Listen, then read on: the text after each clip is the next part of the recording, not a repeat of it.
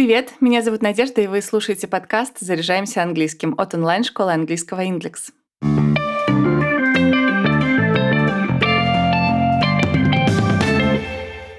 Каждый, кто учит английский, склонен идеализировать его носителей. Нам кажется, что они владеют языком в совершенстве, знают все грамматические правила и никогда не забывают слова. Мы усердно корпим над грамматикой, пока однажды не услышим фразу «I don't have no money» какой-нибудь песне или любимом сериале. Неужели грамматика на самом деле никому не нужна? Сегодня мы поговорим об ошибках, которые чаще всего допускают носители английского языка, а также о том, что фонетичное следование грамматическим правилам не всегда бывает уместным.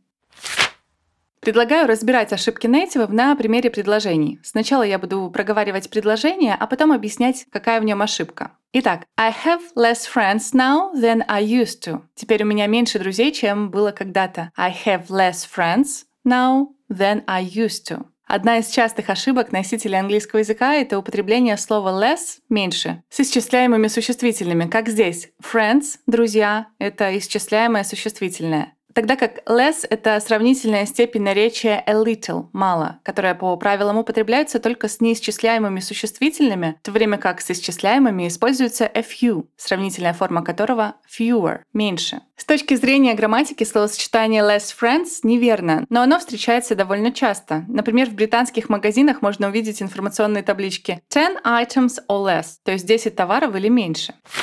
There is a lot of people at the party. На вечеринке много людей. С грамматической точки зрения конструкция there is a lot возможна, если речь идет о неисчисляемом существительном. There is a lot of meat in the fridge. Например, в холодильнике много мяса. Тогда как с исчисляемым существительным множественного числа правильно использовать конструкцию there are. There are a lot of people at the party. Но в разговорной речи конструкция there is, а еще here is и where is, именно в сокращенном виде. Все эти конструкции стали универсальными и употребляются со всеми существительными. Here is the documents you asked for. Вот документы, которые ты просил. Это не только не считается грубой ошибкой, но, пожалуй, стало считаться нормой разговорного английского. Me and my mother went for a walk yesterday. Я и моя мама ходили гулять вчера. На первый взгляд предложение кажется правильным, но если прислушаться, возникает вопрос, а почему me? Ведь object pronoun, то есть местоимение в косвенном падеже, мы используем после глаголов и предлогов. Например, I love her. Я люблю ее. Или I want to talk to him. Я хочу поговорить с ним. Грамматически правильно будет использовать subject pronoun, где по нормам этикета местоимение I ставится на второе место. То есть my mother and I. Еще один частный случай – это фраза hello, it's me. Привет, это я. Глагол to be не требует косвенного падежа, однако фраза It's I звучит настолько литературно, что в разговорной речи почти никогда не встречается. Who are you talking to? С кем ты разговариваешь? Слово whom – кого, кем? Настолько давно вышло из устной речи, что предложение, которое я произнесла, вряд ли даже носителю покажется грамматически неправильным. Но если следовать правилам, мы не можем употреблять слово who в именительном падеже с предлогом to. Грамотно было бы сказать «Whom are you talking to?» или «To whom are you talking?». Но в компании нейтивов это бы вызвало усмешку. Настолько стилистически неуместно звучат эти фразы. Сегодня слово «whom» употребляется лишь в литературе и деловой переписке. Например, «To whom it may concern?» для предъявления по месту требования. В разговорной речи его можно встретить только в коротких вопросах, например, for whom – для кого, или with whom – с кем. Глаголы to lie – врать, еще один to lie – лежать и to lay – класть. Это головная боль не только для изучающих английский язык. Дело в том, что у них очень похожи прошедшие формы. Например, у первого to lie, то есть у того, что врать. To lie, light, light. У второго to lie, тот, который лежать. To lie, lay, lane. И у третьего глагола to lay, late, late класть. Нейтивы тоже путают формы прошедшего времени этих глаголов, но это не все, в чем они ошибаются. Обратите внимание на разницу между глаголами to lie и to lay. Глагол to lie не переходный, поэтому не требует объект. I lie on the beach. Я лежу на пляже. Глагол to lay переходный, поэтому он требует объект. I lay a book on the table. Я кладу книгу на стол. Англоговорящие люди нередко путают эти глаголы, используя слово to lay в значении лечь без объекта, как в примере выше.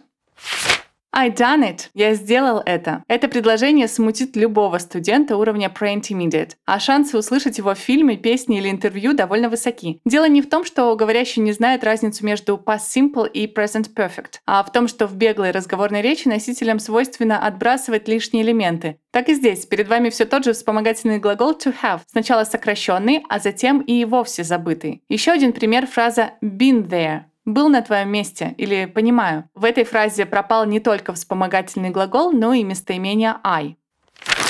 I wouldn't talk to him even if he was my last hope. Я бы не обратился к нему, даже если бы он был моей последней надеждой. Для того, чтобы говорить о гипотетических и нереальных событиях, в английском языке существует сослагательное наклонение. Одна из его особенностей — это использование were в третьем лице, единственного числа и с местоимением I. Описывая воображаемую ситуацию, нам следовало бы сказать «if he were my last hope». Такое употребление считается более корректным в формальной речи, да и в разговорном английском оно достаточно распространено. Тем не менее, многие носители языка не придают этому большого значения и используют как was, так и were со слагательным наклонением.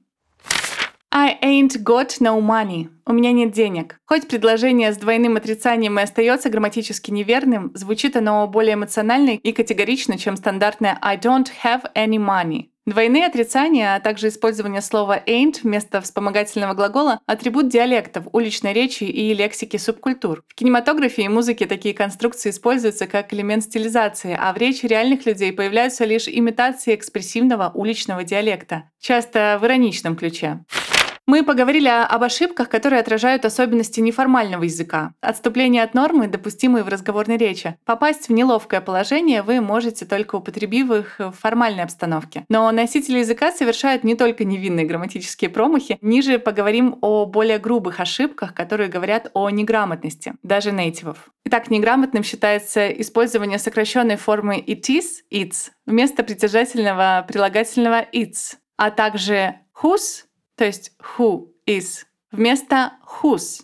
Еще написание your вместо сокращенной формы you are, то есть you апостроф are. Еще употребление для сравнения слова then, то есть того, которое пишется через букву и, вместо положенного then, которое пишется через букву a, а также использование should, could, would с предлогом of вместо вспомогательного глагола have. Например, не should have, а should have. Носители языка тоже совершают ошибки. Одни говорят о недостаточной грамотности, невнимательности или стремлении стилизовать свою речь. Другие становятся вариантом нормы. Чтобы повторить материал из сегодняшнего подкаста, загляните в описание к выпуску. Там я оставила ссылку на статью по теме. Если вы хотите начать заниматься английским с преподавателем, приходите в онлайн-школу Inglix. При оплате урока вы используйте промокод подкаст. По нему для новых студентов действует скидка 30%. Мы есть на Apple Google Podcast, Яндекс Музыки и во Вконтакте. Подписывайтесь, ставьте звездочки и оставляйте отзывы. А пока все. До встречи в следующем выпуске.